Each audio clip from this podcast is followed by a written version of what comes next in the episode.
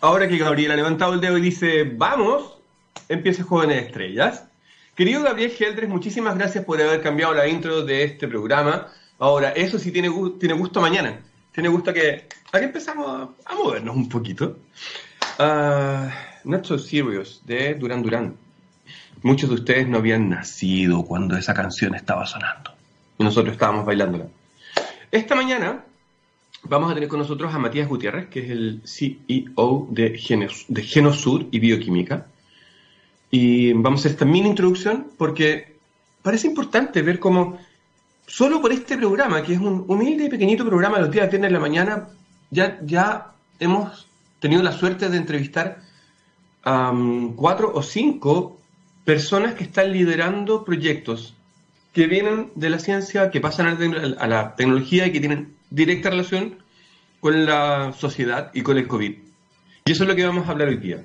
¿Qué está haciendo Mati Gutiérrez en bioquímica.cl y en Genosur, él y su equipo de gente, para poder em, redirigir sus energías, su trabajo, su conocimiento en el apoyo a las personas y a la trazabilidad y a la detección del SARS-CoV-2 y todo eso.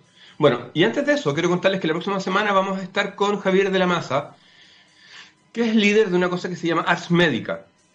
Si ustedes se meten en Google y ponen Ars Médica, se van a encontrar con que el día de la tarde, a las 7 de la tarde, eh, Javier y su equipo y su gente van a presentar una plataforma, una comunidad virtual de Ars Médica, cuyo objetivo es hacer que la medicina se vuelva más humana, sin dejar de ser la medicina que es, pero integrando eh, elementos para que para poder relacionarla mejor con la sociedad. Ya, me callo porque Matías viene en un minuto, así que Gabriel, por favor, lanza nuestra primera canción de hoy. Um, It's a Beautiful Day. YouTube, para los más jóvenes, ese era un grupo que era re famoso en los 90, en los 2000, 2010 y después no sé qué le pasó. Bueno, algunos dicen que se, que se mananizó. Ya entenderán a qué se refieren. Muy buenos días. Estamos aquí con Matías Gutiérrez. Matías, ¿estás por ahí? Tu micrófono está apagado. Ahora sí. Sí, sí, sí. Es para evitar el ruido de fondo. Raimundo, hola, ¿cómo estás? Hola, Gabriel. Y hola a la radio audiencia TX Radio. Eh, feliz de estar nuevamente con ustedes. Em, bueno, Matías, a diferencia de nosotros, está en el hemisferio norte. Eh, y bueno, entenderemos si realmente tienes que moverte a alguna parte porque podría empezar una tormenta tropical justo en tu ventana, entiendo creo que se acerca hacia el, hacia el domingo y estamos viendo si es que aterriza en Miami o si hacia, hacia el norte, por la costa este. Bueno, Matías, para algunos es muy conocido, para otras personas no, y tenemos que hacer la presentación de rigor. Eres bioquímico en la Universidad de Chile, sacaste tu doctorado en biotecnología en la Universidad Andrés Bello, em, eres el CEO de bioquímica.cl y de Genosur, que es como... Genosur probablemente es el tema que más vamos a hablar eh, y en este momento estás en tu laboratorio o en tus oficinas en Miami.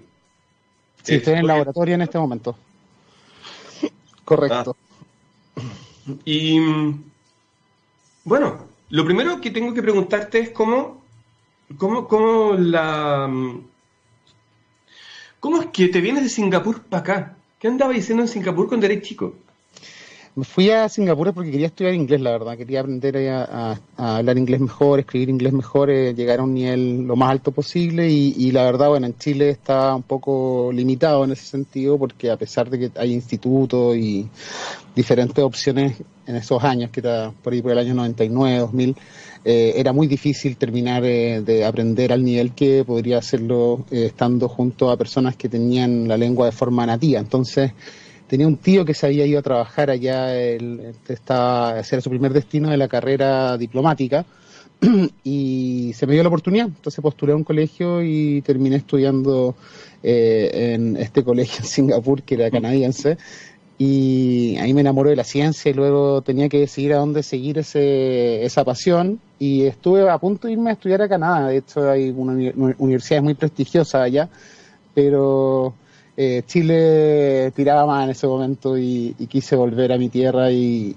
meterme en la universidad, porque ahí en la Universidad de Chile, en la carrera de bioquímica, de la cual me enamoré profundamente también eh, durante los primeros meses que ya tenía ahí, ahí adentro, así que fue un acierto. Dicen que una de las cosas más importantes, o incluso que era una práctica obligada en la, en la Edad Media, que los hijos de las personas que podían hacerlo, incluso, o sea, cualquier persona tenía que pegarse un viaje entre los 17 y los 19 o 20 años. Era como la, el, el, fin de la formación personal o el, o el inicio de la adultez.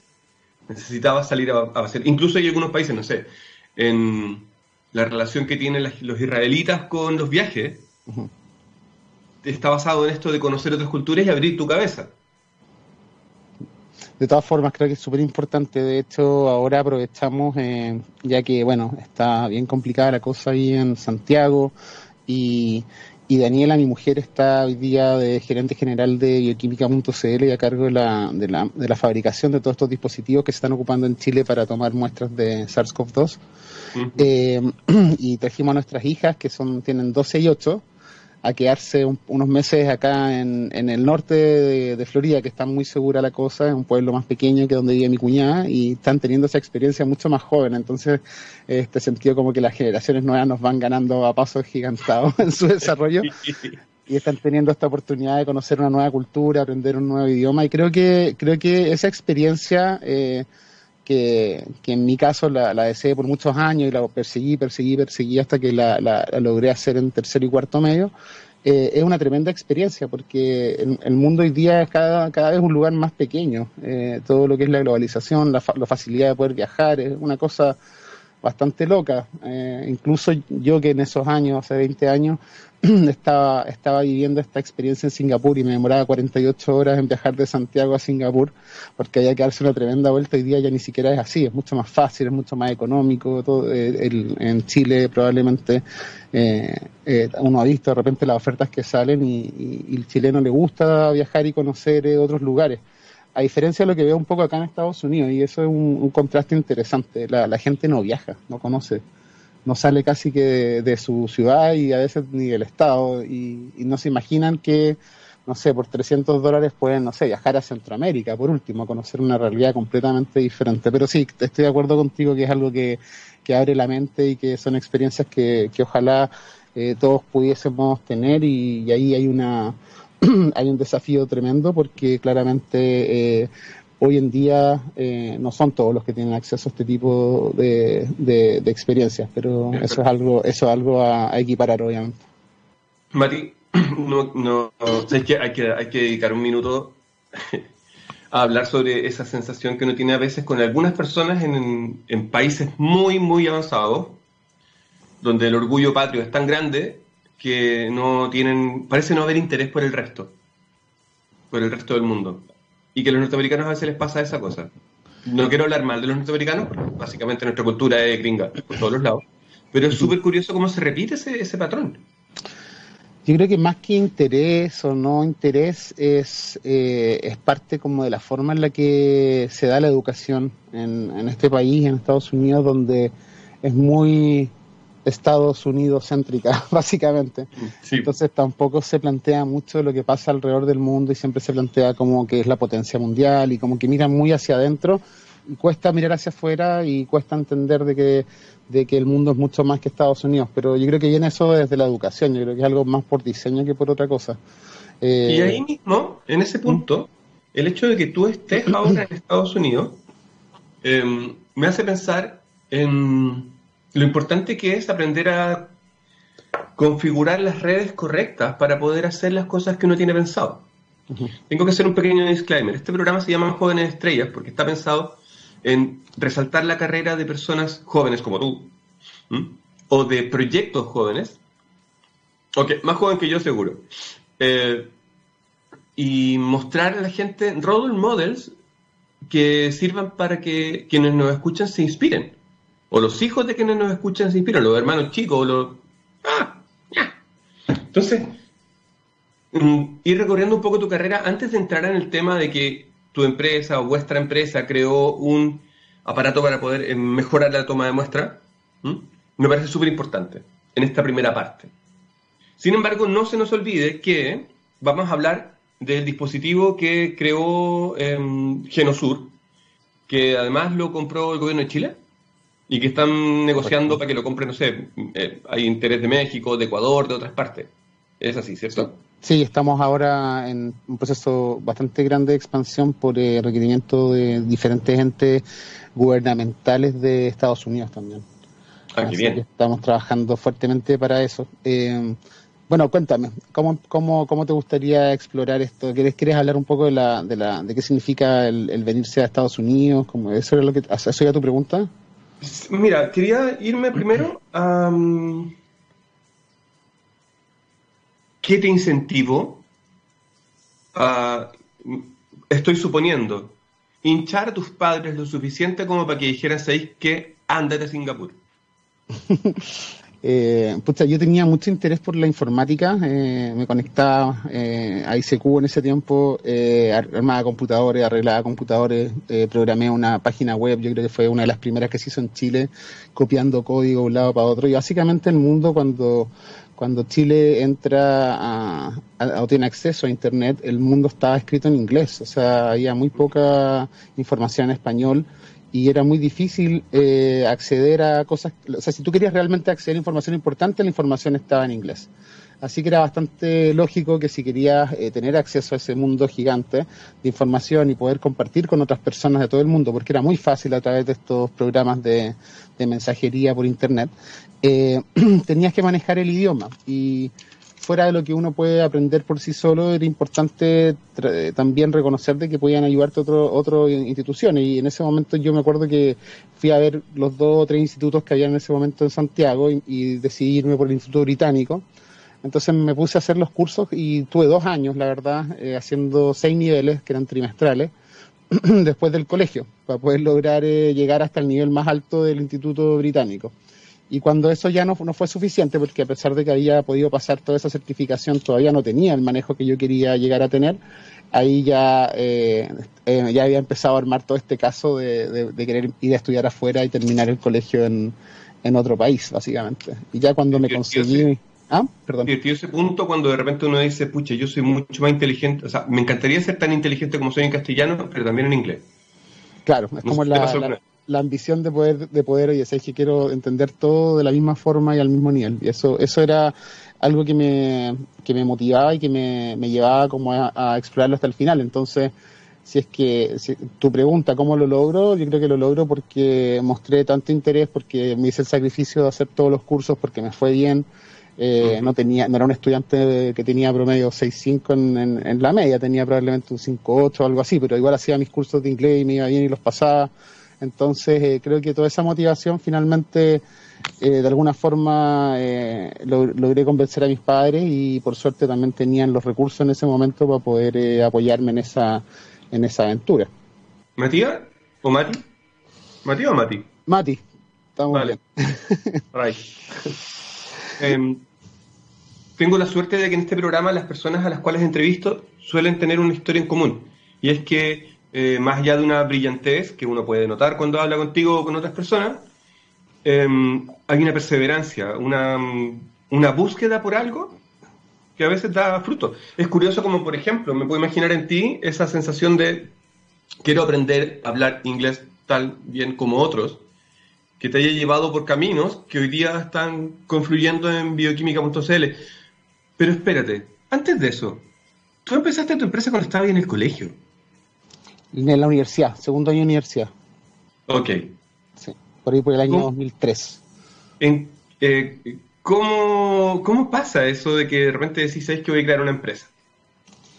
O sea, tenía el, el eh, mi padre era, fue empresario por muchos años, eh, ya, entendía lo que era una empresa, eso era importante. Y en ese momento, eh, ante la, la, mayoría de los profesores con los que me interactuaba en la Universidad de Chile tenían una visión muy eh, negativa sobre lo que eran las ciencias aplicadas. Eh, era, era más bien no la, investigación científica es para hacer la investigación básica, para conocer más sobre cómo funciona la naturaleza y, no para arreglar la vida de una industria o, algo por el estilo. Y la verdad, yo, para mí eso no, no, no resonaba conmigo. Eh, no, le, no les encontraba la razón y la verdad eh, eh les, contaba y argumentaba en contra de eso, porque eh, desde mi punto de vista la ciencia básica tiene una importancia tremenda, es algo muy importante, pero eh, yo siento que mi rol como científico y muchos otros científicos se, se, se, suman a esta visión, eh, es el poder eh, ocupar esa ciencia, lo que ya sabemos, lo que ya conocemos y poder llevarlo a resolver problemas industriales, resolver problemas de la sociedad, de las personas, el hacer esa conexión, el conectar esos puntos, para mí es, es, es, como hacer magia casi, es como decir, oye, pucha, qué bueno que estaba esto acá y que ahora lo puedo poner en servicio de un problema y yo creo que por ahí va la historia de lo que estamos haciendo en Genosur. Particularmente tenemos algunos nuevos lanzamientos ahora que son de alto impacto y ha tenido que ver con eso, con, la capacidad de, poder observar con mucha humildad lo que, lo que por años han desarrollado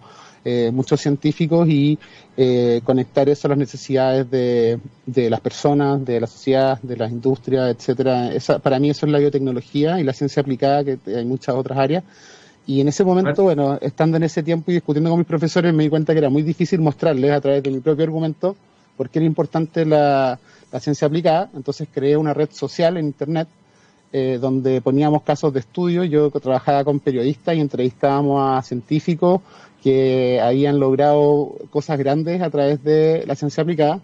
Y eh, me suscribí a una revista de biotecnología internacional y también de ahí sacábamos artículos. Así que le poníamos harto ahí a las comunicaciones y a las redes sociales. Y el año, imagínate, esta red social la lanzamos el año 2004, 2005. Después de un par de años de trabajo, programamos todo desde cero con, con programadores costarricenses. Eh, y, formé la empresa porque para mí es importante tener una estructura en la cual, no sé, pues a la gente se le pagara, eh, que se contratara, no sé, que fuese legal. Esas cosas que a veces se olvidan particularmente en el mundo de la ciencia, cuando se habla de la ciencia como un bien público, universal, que es para todos, y que parece que tuvieran que ser como voluntariados, estoy hablando de la gente que piensa que, que la ciencia básica es la única ciencia. Ahora, en ese camino en el cual tú estás, ¿alguna vez has escuchado hablar sobre el modo 2 de hacer ciencia? ¿Modo 2? ¿Como el número? No. Claro.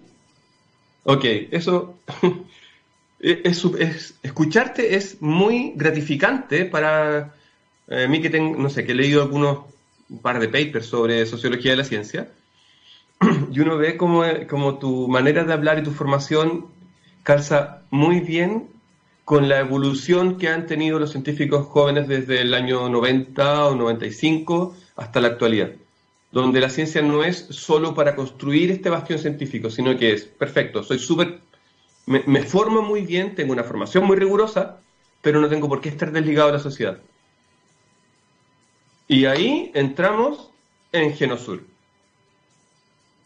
Oye, conseguir hablar con el gobierno hoy día no es fácil, pero además hacerse notar em, es una doble tarea. Cuéntame cómo fue que en estos pocos meses lograron desarrollar un kit de detección del COVID o de, toma de muestras como el que han desarrollado en Genosur? Bueno, desde el año, bueno, hace muchos años que yo he estado muy interesado en eh, diferentes empresas que se han dedicado a desarrollar metodologías para hacer tomas de muestra, que después permiten que la muestra que uno toma viaje a un laboratorio para ser analizado. Y hay grandes ejemplos ahí como 23andMe, Ancestry.com y un montón de servicios que uno compra una cajita por internet y te llega la toma de muestra y tú después la mandas al laboratorio por el correo. Y eso para mí como que cuando supe de eso me volví loco, lo encontré pero maravilloso. Eh, tratamos de representar a 23andMe en su momento, eh, no fue posible porque ellos estaban como en la etapa, eso que dicen muy temprano, too early, entonces los regularon mucho en Estados Unidos y no tenían ganas de expandirse a otros países donde también pudiesen ser regulados porque les afectaba básicamente en su plan comercial. Entonces, bueno, eh, abandoné eso por un tiempo y el año 2017 una empresa norteamericana me pide que por favor les fabrique eh, unas tomas de muestra que estaban ellos necesitando para eh, realizar eh, tomas de muestra de microbiomas, que son básicamente los microorganismos que habitan diferentes partes del cuerpo. Ellos tenían eh, tres formatos, uno que era para explorar, si querías explorar como qué microorganismo estaba en tu oído, en tu nariz o en diferentes lugares del cuerpo, podías hacerlo. Otro tenía que ver con conocer los microorganismos que habitaban la parte como el intestino grueso, eh, a través de una muestra eh, fecal que se toma con un cotonito, un papel confort y lo pone después en un tubo que estabiliza la muestra. y otro era para tomar muestras vaginales y entender el microbioma que habita la, vagina. Entonces, estos tipos tenían esta, este tema y, yo monté una fábrica para fabricar estos vehículos de, microbiomas eh, para que la información genética de los microbios que se recolectaban llegaran de forma segura al laboratorio para ser analizados. Y después de eso, esta empresa quiebra el año 2019 y nos quedamos con la fábrica, eh, con un montón de cosas de ellos y no nos pagaron y tuvimos que despedir a casi el 60% de la empresa. Pero la fábrica se mantuvo ahí. Yo ya estaba buscando otros clientes, estaba buscando otra oportunidad, entonces seguí estudiando mucho qué es lo que se existía a nivel mundial eh, en tecnologías para poder hacer transportes de muestra de forma segura, eh, estabilizando obviamente esta información genética, eh, etcétera. Y de hecho desarrollamos en el laboratorio en ese momento una, un, un, reactivo que se llama Sure Yield que permite hacer reemplazar las tecnologías que hoy día se ocupan para hacer tomas de muestras de ADN genómico, que es lo que hace estas empresas como la que te comentaba 23andMe o Ancestry. Y bueno, cuando se acerca el coronavirus, estábamos con unos colegas conversando sobre lo que estaba pasando en Europa y que se estaba empezando a acercar a Estados Unidos. Entonces era un tema de tiempo nomás hasta que llegara a Sudamérica. y me quedo investigando largamente eh, ese día en la noche. Y yo tenía unos prototipos que había armado para poder llevar a las ferias internacionales de biotecnología y conseguir clientes para, para mis kits de transporte de muestra, toma y transporte de muestra. Y ese día básicamente me encuentro con, me encuentro investigando y como un poco viendo qué podíamos hacer, porque también estábamos muy amenazados en bioquímica.cl con la pandemia, porque veníamos de la crisis social y ahora la pandemia y nosotros principalmente eh, trabajábamos con los colegios públicos del país, entonces claramente ellos estaban en otra. Iban a volver a estar Vamos a dedicar un poco de tiempo a bioquímica.cl, un poquito más de rato, ¿vale? Vale. Entonces, en ese, en ese escenario de repente veo mi prototipo y digo, chuta, esta cuestión eh, podría solucionar el tema de la toma de muestras y los transportes que van a suceder acá en Chile, porque Chile siendo un país tan largo, eh, los laboratorios están principalmente en la región metropolitana, vamos a tener que tomar muestras lejos, vamos a tener que transportar esas muestras a los laboratorios y si las muestras no llegan en buena calidad, va a ser un, fracaso, va a ser terrible, va a ser una gran pesadilla. Y ahí fue que eh, finalmente conseguí que el producto que yo había desarrollado podía ser compatibilizado para SARS-CoV-2 y cuando, cuando supe eso, fui, hice una presentación técnica y conseguimos a través de, de, unos colegas en una reunión con el, Servicio de Salud Metropolitano Occidente. Y sabes qué, gracias a que en ese lugar existía tanto eh, un médico como una bioquímico eh, con, con, una cabeza muy clara y con capacidad de entender las ventajas tecnológicas de lo que nosotros estábamos eh, planteándole y cómo iban a solucionar grande, gran parte de los problemas, entre ellos evitar de que las personas con coronavirus fueran a la urgencia a tomarse las muestras y poner todos los APS, que son los consultorios y todo, a favor de que vayan a tomar muestras más bien de forma descentralizada. Ellos entendieron perfecto la utilidad de la tecnología y ah, gracias a eso eh, fueron comentando esto con sus colegas a nivel de los servicios de salud y llegamos finalmente al área técnica del Ministerio de Salud, quienes al escuchar esto dijeron, chuta, en serio, eh, ¿pueden ustedes fabricar esto acá en Chile? Y la respuesta era sí, y eso fue mágico, porque básicamente en ese momento lo que estaba la, eh, la prensa era, Estados Unidos no tiene capacidad de fabricar Torula, ni siquiera. Eh, no pueden tomar muestras. China está haciendo esto con todos los recursos como suele hacer para manejar los precios. Y nosotros por suerte teníamos la fábrica lista, los proveedores alineados y eh, habíamos quedado con un stock de tórulas del proyecto anterior de esta empresa que nos terminó sin pagar básicamente. Así que eh, logramos rápidamente, a pocos días de que el ministerio decidió trabajar con nosotros, entregar eh, los primeros dispositivos, realmente dos o tres días después. Eh, y, las primeras 70.000 exámenes que se practicaron en Chile se hicieron con esas tórulas que encontramos del proyecto anterior. O sea, una, fue, un, momento bien interesante y, y nada, me produce mucho orgullo eh, el que podamos haber hecho esto fabricado en Chile y hoy día de que esta receta vaya a ser ocupada por tantas partes en el mundo. Entonces, eh, es, muy, eh, es muy interesante el, que algo sencillo, el conectar esos puntos, eh, como hablábamos antes, de cosas que estaban diseñadas para otras cosas, desarrollos que teníamos hechos, y poder conectar todos esos puntos en favor de ayudar al diagnóstico en esta pandemia. Mati, después te voy a preguntar, porque vamos a ir pronto a la, a la mm, canción del medio del programa, después te voy a preguntar exactamente cómo funciona. Pero antes de eso, no quiero dejar pasar algo que que es para el bronce.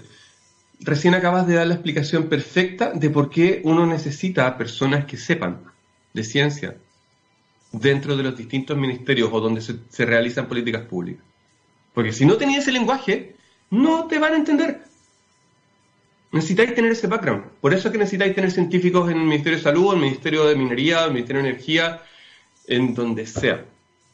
Y personas como, o como yo que sabemos de comunicación. Tal cual. Y esa es la parte interesante del nuevo Ministerio de Ciencia porque cumple, cumple esa función de puente también hacia los otros ministerios y eh, han sido capaces de realizar eh, validaciones y de poder eh, mostrar la utilidad de diferentes tecnologías al momento indicado. Así que también creo que está empezando a cambiar esa cultura dentro de Chile y tenemos que sacarle máximo provecho. Yo también creo, estoy totalmente de acuerdo contigo. Y creo que este es el momento de ir a la, a la canción del medio. Porfa, vayan a buscar café, agua, chocapic, lo que ustedes quieran, que dentro de unos tres minutos nos volvemos a juntar. Uh, porque le vamos a hacer la pregunta, las preguntas más complejas al Mati acerca de, de cuáles han sido los mejores no que ha recibido en su carrera. ¿Mm?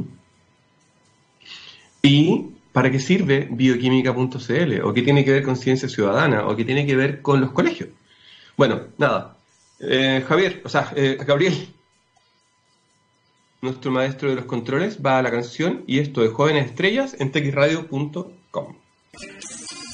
Esto es texradio.com, Jóvenes Estrellas, y en, el, en la cámara, más tarde no lo van a poder ver porque solo podemos recibir eh, o mostrar el audio. En la cámara tenemos a Mati Gutiérrez que acaba de irse a buscar un café en sus instalaciones en Miami ¿Dónde está tu cuartel general? ¿En Santiago o en Miami? En Santiago. En Santiago tenemos nuestro laboratorio de investigación, eh, está la fábrica, está, la mayoría de las cosas allá y estamos ahora con, montando un laboratorio acá. Eh, bueno, el laboratorio de investigación acá en Miami lo tenemos hace como, no sé, desde diciembre más o menos.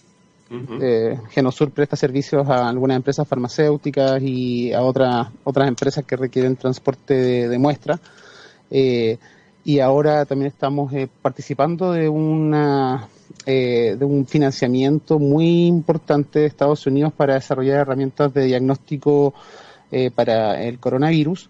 Y hemos desarrollado dos cosas muy interesantes, la verdad, porque desde que sucede esto que, estábamos conversando antes de la pausa, de que bueno el ministerio eh, elige la tecnología Genosur para eh, como primera primera línea de batalla en lo que se refiere a la toma de muestra eh, para poder hacer los diagnósticos.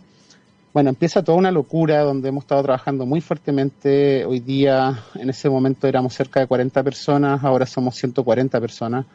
En estos cuatro meses hemos tenido ese cambio hemos tenido que duplicar la capacidad de nuestra fábrica y hoy día eh, más de la mitad de los exámenes que se han hecho en todo el país han sido con tecnología de Genosur.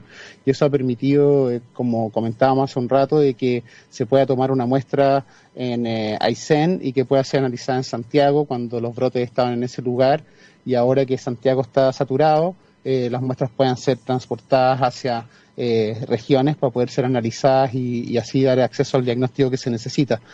Y una vez que pasa esto, eh, al menos de un mes después, eh, como científico y, inventor y biotecnólogo, no sé, eh, se me empiezan a ocurrir varias ideas de cómo podemos optimizar los temas de diagnóstico. Entonces, primero realizamos un desarrollo que se llama Nona AMP, el cual ya lo tenemos patentado y pronto a licenciar. Eh, estamos trabajando con un laboratorio grande de, insumos de diagnóstico en, Chile para poder eh, validar el, uso de este reactivo NONA-AMP. Y lo que permite esto es, resolver un problema mundial de falta de insumos para una de las etapas que suceden en el laboratorio de diagnóstico. Cuando llega la muestra al laboratorio, lo primero que hay que hacer es eh, hacer una purificación de los ácidos nucleicos o el, genoma del virus, de la identidad mm. genética del virus. Esa es la primera parte, eso se le llama purificación de ARN. Después de eso se pasa al famoso PCR, donde se detecta básicamente la presencia de ese virus. Pero los insumos para la primera etapa la purificación eh, ha sido muy difícil de conseguir las cantidades necesarias para poder mantenerse al nivel de testeo que se requiere en, cada país. Entonces, NONAAMP lo que hace es que te permite saltarte esta etapa. Entonces, tú vas directo de la toma de muestra Genosur directo al PCR ocupando este reactivo. Y con eso te ahorras un montón de tiempo, es mucho más económico además, y eh, te permite que cualquier laboratorio pueda duplicar la capacidad de exámenes diarios. Entonces, es un... dime. Cuando tú hablabas de este reactivo, ¿era un reactivo que normalmente se fabricaba en Corea y que era tan barato de fabricar en Corea que nadie podía comprarlo? O sea, que nadie podía pensar en fabricarlo ya que era muy... muy... Dime si estoy equivocado. No, no, no estoy entendiendo. ¿Cuál reactivo? El que están, el, que ustedes, o sea, este, este que ustedes se saltan, que se va y pasean. Ah, la extracción de ARN. La extracción de ARN, eso se fabrica en diferentes partes del mundo, pero el tema es que, dada la pandemia, la capacidad de abastecimiento de esta tecnología de, extracción de ARN para, eh, para los laboratorios diagnósticos se saturó. No, no hay suficiente, no, no abasto, las fábricas no van abasto. Entonces hemos tenido varias interrupciones de la detección en los laboratorios a nivel mundial porque no está este reactivo presente. Entonces nosotros desarrollamos una solución para eso, la cual está patentada, como te comentaba, y estamos ahora en proceso de validación con uno de los laboratorios más importantes que suple al país de reactivos de detección y también estamos en Estados Unidos eh, licenciando con una empresa bastante grande también de, que hace lo mismo. Perfecto. Me hablaste de dos cosas. Esa es una. Esa es una. Y lo otro es como, bueno, una primicia. El, estamos eh, terminando ahora la patente, la vamos a presentar el día lunes, eh, pero hemos desarrollado una tecnología que no está basada en el PCR, que se puede implementar tanto en un laboratorio clínico como en un laboratorio móvil. Eh, el flujo de laboratorio se puede implementar en un camioncito, un furgón, y que permite tener resultados en menos de una hora para el coronavirus y estamos en conversaciones con el Ministerio de Salud y con el Servicio de Salud Occidente, quienes han sido unos tremendos partners en, atreverse con las tecnologías que hemos ido proponiendo para ir a hacer eh, cerca de 400 muestreos gratuitos a una feria libre y apoyarlos también en el tema de cirugías. Porque los pacientes que tienen que ingresar a cirugía hay que hacerle un examen con resultados muy rápido para que saber que están negativos antes de entrar a la cirugía. Claro. Así que con eso, eso es muy potente, la verdad estoy muy contento de estar en Estados Unidos, estoy montando eh, la, técnica que desarrollamos en Chile, la estamos montando acá también y probablemente a través de esta técnica le demos soporte a la República Dominicana que está pasando por un lugar, un momento muy difícil eh, y estaríamos haciendo parte de los diagnósticos acá. Así que eh, eso, es tremendo. Estamos muy contentos y se nos viene mucha pega de nuevo. Sobre la pega que hay ahora, se nos viene más pega. Mati, voy a, voy a levantar el zoom un momento y voy a, voy a ampliarlo a un tema un poco más general. Normalmente, gracias a las películas y a la falta, y a, las comunicaciones, uno tiene la imagen de que los científicos, o mejor dicho, la gente en general tiene la imagen de que los científicos no son, no vienen de Chile, no vienen de Argentina, que vienen de otros lados. Sin embargo, correcto. ¿Ah? No es correcto. Exactamente, no es correcto. De hecho, ya, desvariando un poco o saliéndome de la línea, gran parte del trabajo del éxito científico norteamericano se basa en importar o atraer a investigadores. Eso desde los años 50, incluso antes. Y en nuestro país también. Bueno, toda esta introducción es porque mm, no mucha gente sabe que en nuestro país somos bastante famosos en el mundo de las matemáticas eh, también en el mundo de la bioquímica, pero hoy día tú, el trabajo Genosur el trabajo de Cura Biotech en, en Puerto Vara, el trabajo de el, del doctor Claudio Verdugo en Valdivia, me parece que es tremendamente destacable. Lo que no sé es si es que esto es algo que está pasando en todos los países o es particularmente Chile que está desarrollando cosas en biotecnología muy, muy avanzadas. Yo creo que es algo que está pasando en todo el mundo, es una revolución de la ciencia impresionante. ¿eh? Eh, muchos científicos eh, cambiamos nuestro foco casi que 100% a, a ponernos en servicio de solucionar lo que está pasando hoy día con la, con la pandemia. respecto a la primera parte de lo que comentaba, efectivamente, esto se le llama como la fuga de cerebros. Eh, Chile, como otros países, tienen eh, políticas asimétricas en cuanto al desarrollo de capacidades eh, de, profesionales de capital humano avanzado. Y, lo que sucede ahí es que, por ejemplo, no sé, yo tengo, yo estudié mi doctorado gracias a una beca de lo que hoy día es la ANIT, antes era CONICIT, para financiar el, programa de doctorado, como muchos otros colegas que, que han tenido acceso a esas becas. La cantidad de becas después no se condice con la cantidad de financiamientos que hay para poder desarrollar proyectos de investigación en Chile. Entonces, ¿qué es lo que pasa? Que para un científico, tú lo que querís como científico es tener eh, acceso a recursos para poder eh, comprarte los juguetes, que son los equipos de laboratorio, los reactivos, para poder hacer los experimentos que quieres hacer y poder mantener tu intelecto trabajando en función de generar conocimiento o solucionar problemas dependiendo del área en la que te estés eh, desempeñando. Entonces, claro, hay países como Estados Unidos y pasa mucho en Europa y muchos de mis, de mis colegas están situados o acá en Estados Unidos o en Europa, dado que eh, se aprovechan obviamente de, de, la formación, la cual ya financió el Estado de Chile, eh, para captar personas que ya vienen entrenadas. Entonces, pasa todo el rato y realmente podría decir de que, eh, ya yéndose a la segunda parte de tu pregunta, el, el chileno, el latino, es mucho más busquilla. Tenemos menos límites en cuando viene como el, el momento de cómo solucionamos esto, ¿cachai? Si, si existe ciencia en, pregrado en Chile, si, si, si está en un laboratorio chileno, probablemente a algunos les ha tocado estar en laboratorios con buenos financiamientos, pero a muchos nos tocó estar en laboratorios sin nada de financiamiento. Y ahí hay historias geniales porque, no sé, pues está ahí en Chile y me tocaba las puntas que uno le pone a la, a la pipeta, que es algo que viene así, no, no todo el mundo está viendo la, la cámara, imagino, pero el, las puntas que le ponía a la pipeta, eh, no sé, pues yo hoy día las compro en caja y vienen estériles listas para ocupar, pero cuando estaba en segundo año de universidad las lavábamos con una mezcla que se llama sulfocrómica y después las teníamos que volver a lavar con agua, etcétera, mil pasos y después rellenar las cajas de punta y utilizar, reutilizarlas, lo que hoy día es impensable. Y cuando me toca a mí, por ejemplo, salir a trabajar a Estados Unidos, me contrataron después de mi pregrado en bioquímica en la Universidad de California en San Francisco, llevo un laboratorio y tengo, hay un mini market de ciencia, ¿cachai? Tienen ahí reactivos y todo dentro de la misma universidad.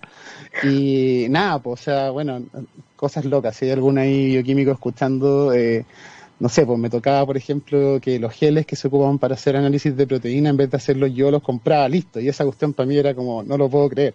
Entonces, mi tiempo eh, se gastaba mucho menos en, en, preparar cosas y más en hacer experimentos. Así como, claro, tú ah, tenías que planificarte tres semanas para pensar si es que te iban a probar el gel X que venía de no sé dónde y de repente te decía el jefe, me, puedo imaginar, este esto ya lo he escuchado, jefe, necesito esto para tres semanas más, pero ¿por qué? Si puede ir al refri, sáquelo. Claro. Exactamente.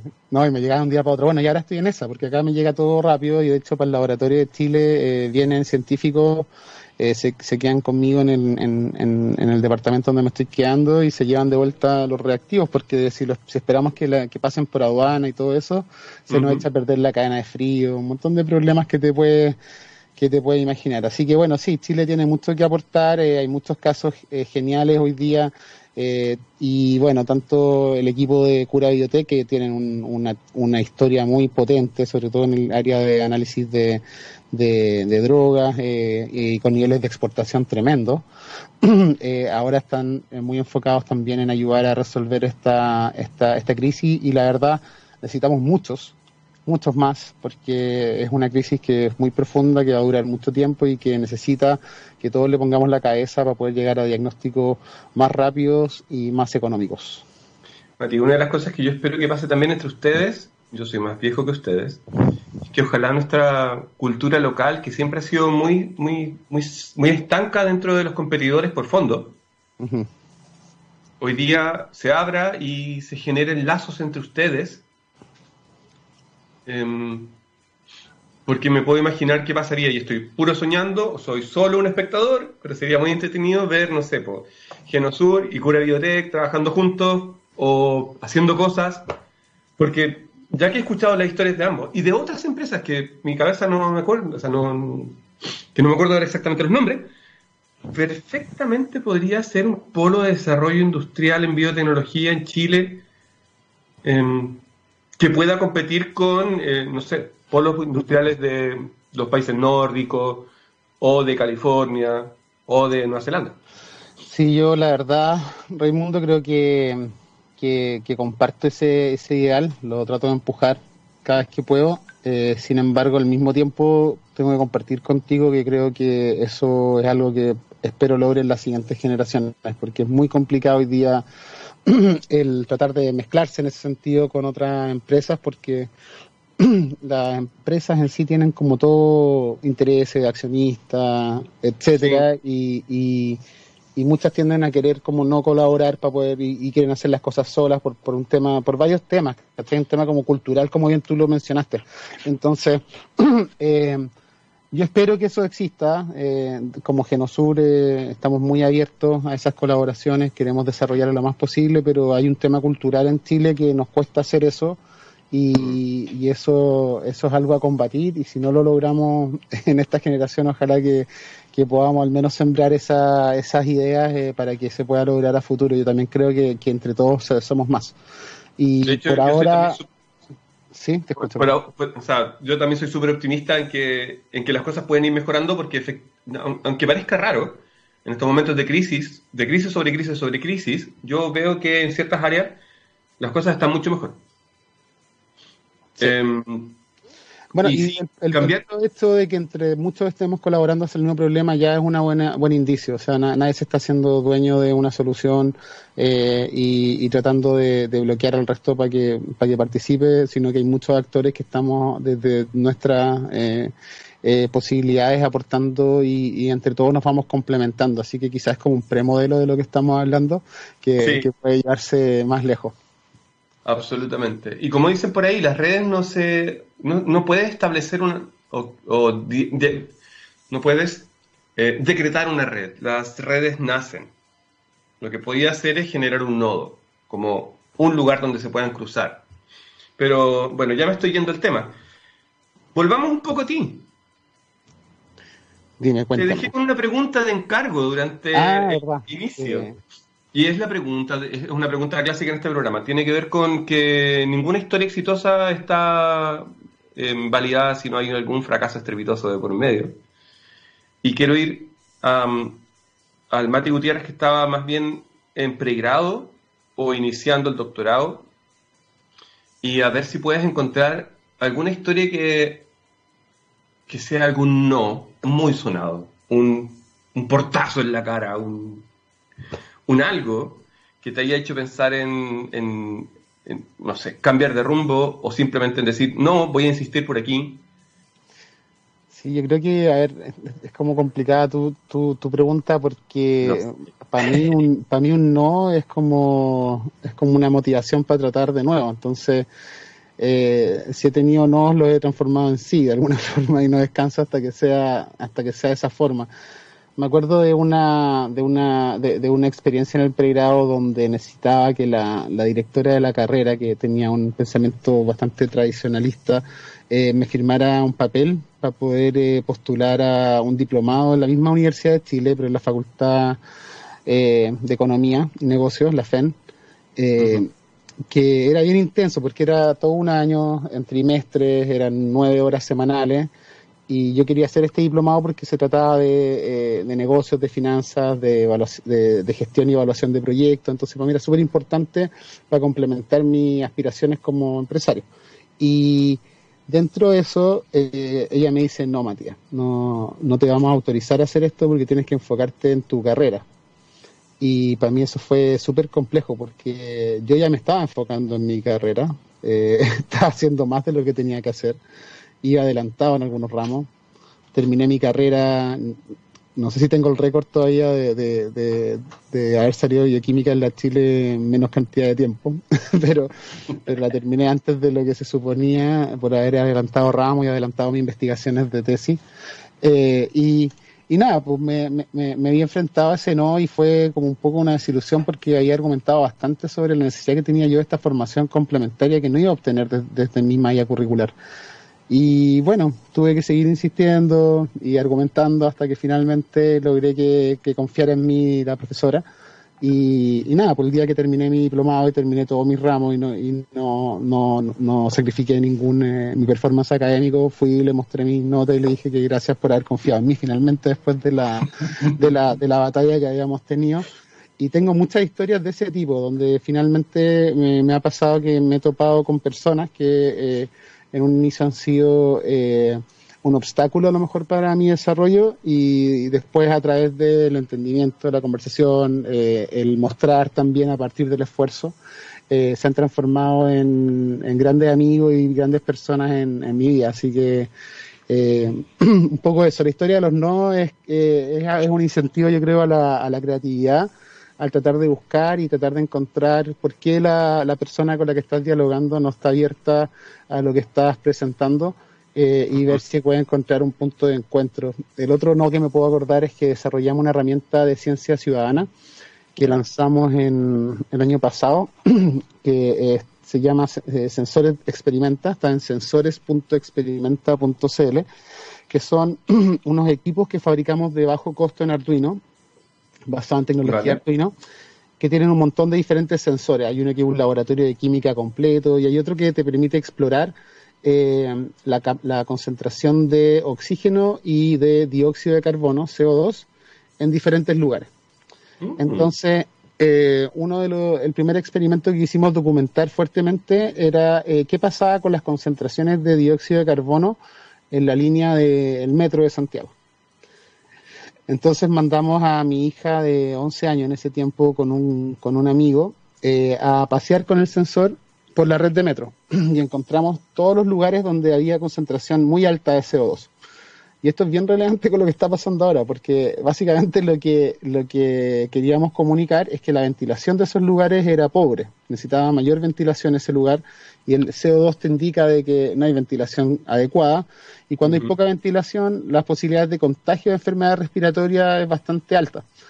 Entonces hicimos este recorrido, eh, sacamos un video súper interesante que es el que está ahí en la portada de sensores.experimenta.cl y eh, encontramos que, claro, en, los túneles de, conexión de una línea a otra es donde encontrábamos que había mayor cantidad de CO2.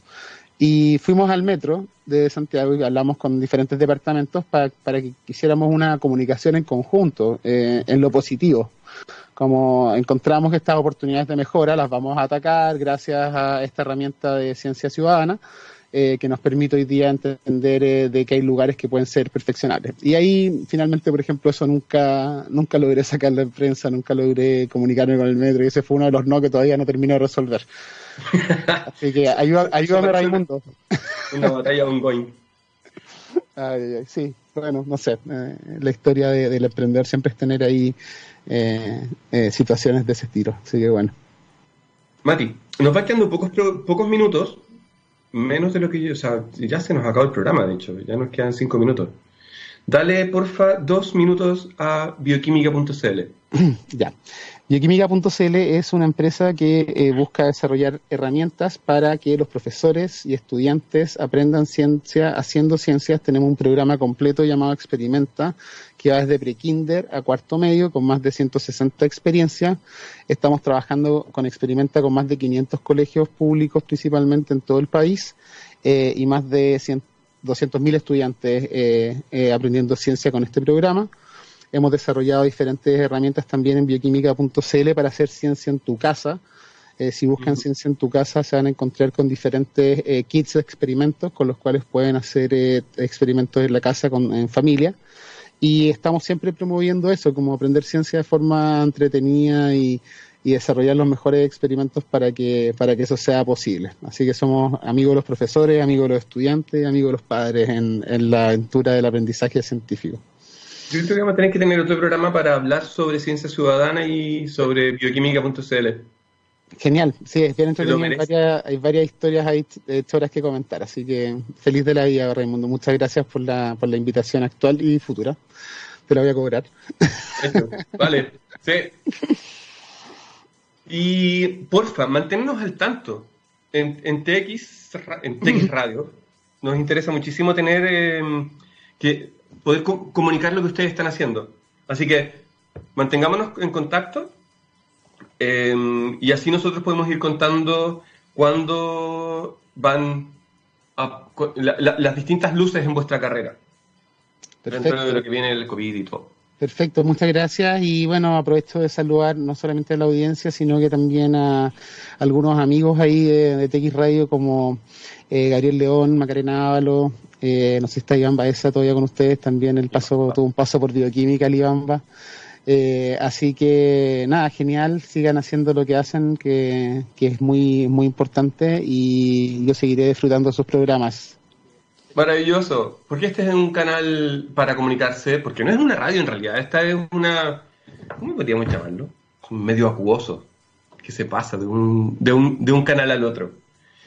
Querido Gabriel Geldres, en los controles, muchísimas gracias. Mati Gutiérrez, vamos a seguir conversando. Ojalá que se convierta en una suave brisa tropical y no, no en un huracán eh, nivel 1 o nivel 2. Tal cual. Y nos vemos, Santiago, cuando vengas, si es que es posible que la gente se junte una vez que termine esta pandemia. Así es. Y bueno, gracias a Gabriel ahí, póngale con el rock, muy bien. Me despido, pues que estén muy, muy bien, que tengan un excelente día. Gracias. Esto ha sido Jóvenes Estrellas con Mati Gutiérrez desde Miami y esto es texradio.com.